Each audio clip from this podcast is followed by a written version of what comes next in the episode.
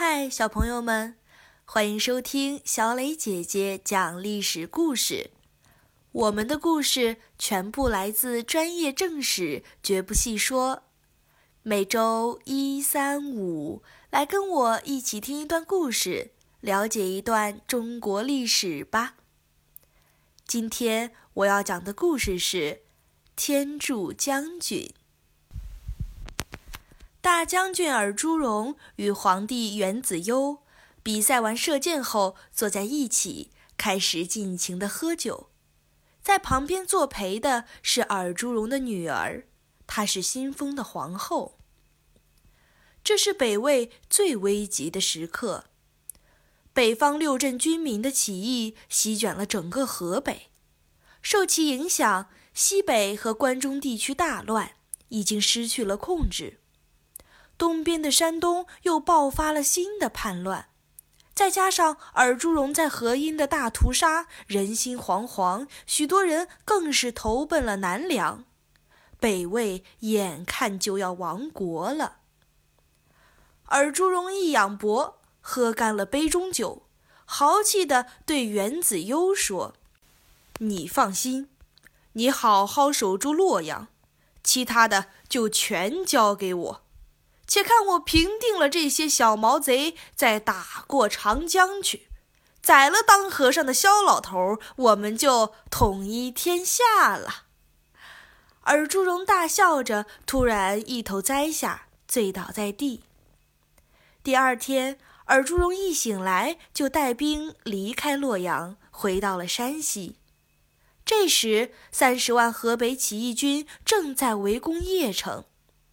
尔朱荣亲自率领七千精锐骑兵急速行军，穿过太行山前去解围。七千对三十万，尔朱荣难道疯了吗？尔朱荣将军队埋伏在山谷中，每处几百名骑兵分散开来，然后故意擂鼓呐喊，扬起尘土，显得人数很多的样子。他给每位士兵配备了一根短棍，并命令道：“这一仗是生死战，必须速战速决。大家不要浪费时间下马斩首，直接用棍子打就行。只要我们赢了，所有人都算一等军功。”一声令下，尔朱荣率先冲了出去，将士们紧随其后。尔朱荣的军队如同一把利刃，一下就把起义军的阵营撕裂出一道大口子。尔朱荣穿透了敌军，再调转头来内外夹击，直扑起义军的主帅。起义军抵挡不住，主帅被当场活捉，其余部众便纷纷投降了。尔朱荣大获全胜。可是这么多降兵，该如何处置呢？弄不好就会引发兵变。尔朱荣没有半点犹豫，当即下令：所有降兵各随其便，想去哪里就去哪里。于是降兵三五成群，只一个早上就全都遣散了。降兵稀稀拉拉地走出一百多里后，才发现前面路口早有一支军队等着他们。零散的降兵无力反抗，轻易被控制住，分别送到各支军队安置。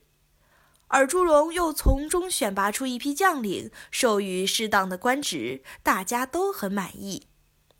于是，尔朱荣成功招降了这支庞大的军队，迅速平定了河北的叛乱。皇帝元子攸非常高兴，任命尔朱荣为大丞相，又封为太师。随后，尔朱荣派出一支军队前去平定山东的叛乱。这时，元子攸的一个堂兄元昊投降了南梁，并请求南梁出兵。可是，南梁皇帝萧衍一心向佛，无心大动干戈。就派了一名叫陈庆之的将领，只率领七千兵和元昊一同进攻北魏。谁知陈庆之竟所向披靡，先攻下了有七万人的梁国城，又攻下了有七万人的荥阳城。他在背靠荥阳城，用三千骑兵打败平定了山东的北魏军队，然后陈庆之继续前进，占领虎牢城，离洛阳只有咫尺之遥了。袁子悠吓得慌忙逃出洛阳，去投奔尔朱荣。于是元昊和陈庆之占领了北魏首都洛阳。在短短一个月里，陈庆之凭借着几千兵孤军深入，一路攻占了三十二座城池，大小四十七战，所向无敌，威震天下。尔朱荣接上袁子悠后，立刻率军南下，可是他没有船，无法渡过黄河，于是双方隔河对峙。尔朱荣把士兵分散开来。沿黄河北岸到处捆绑木筏，元昊不知道尔朱荣究竟会从哪里渡河，一时无法设防。一天夜里，尔朱荣的军队悄悄地渡过黄河，发起了猛攻。这回轮到元昊和陈庆之慌忙逃出洛阳了。尔朱荣亲自率军追击，陈庆之的队伍死的死，逃的逃，差不多全没了。陈庆之只好剃光头发，装扮成和尚，才逃回南梁。元昊则在逃亡的路上被杀了。原先攻取的城池也一个一个全都投降了北魏。袁子悠回到洛阳，对尔朱荣感激不尽。他绞尽脑汁，封给尔朱荣一个前所未有的称号——天柱大将军。第二年，尔朱荣又派军队攻入关中，平定了西北。而朱荣不愧为天柱大将军，真如擎天一柱一般，重新撑起了北魏。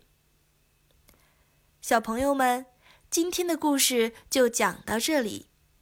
你来说说，如果你是皇帝元子悠，尔朱荣既扶持你当了皇帝，又平定了天下。立下赫赫战功，你打算给他什么样的奖赏呢？欢迎留言说出你的看法。感谢你的收听，我们下个故事再会。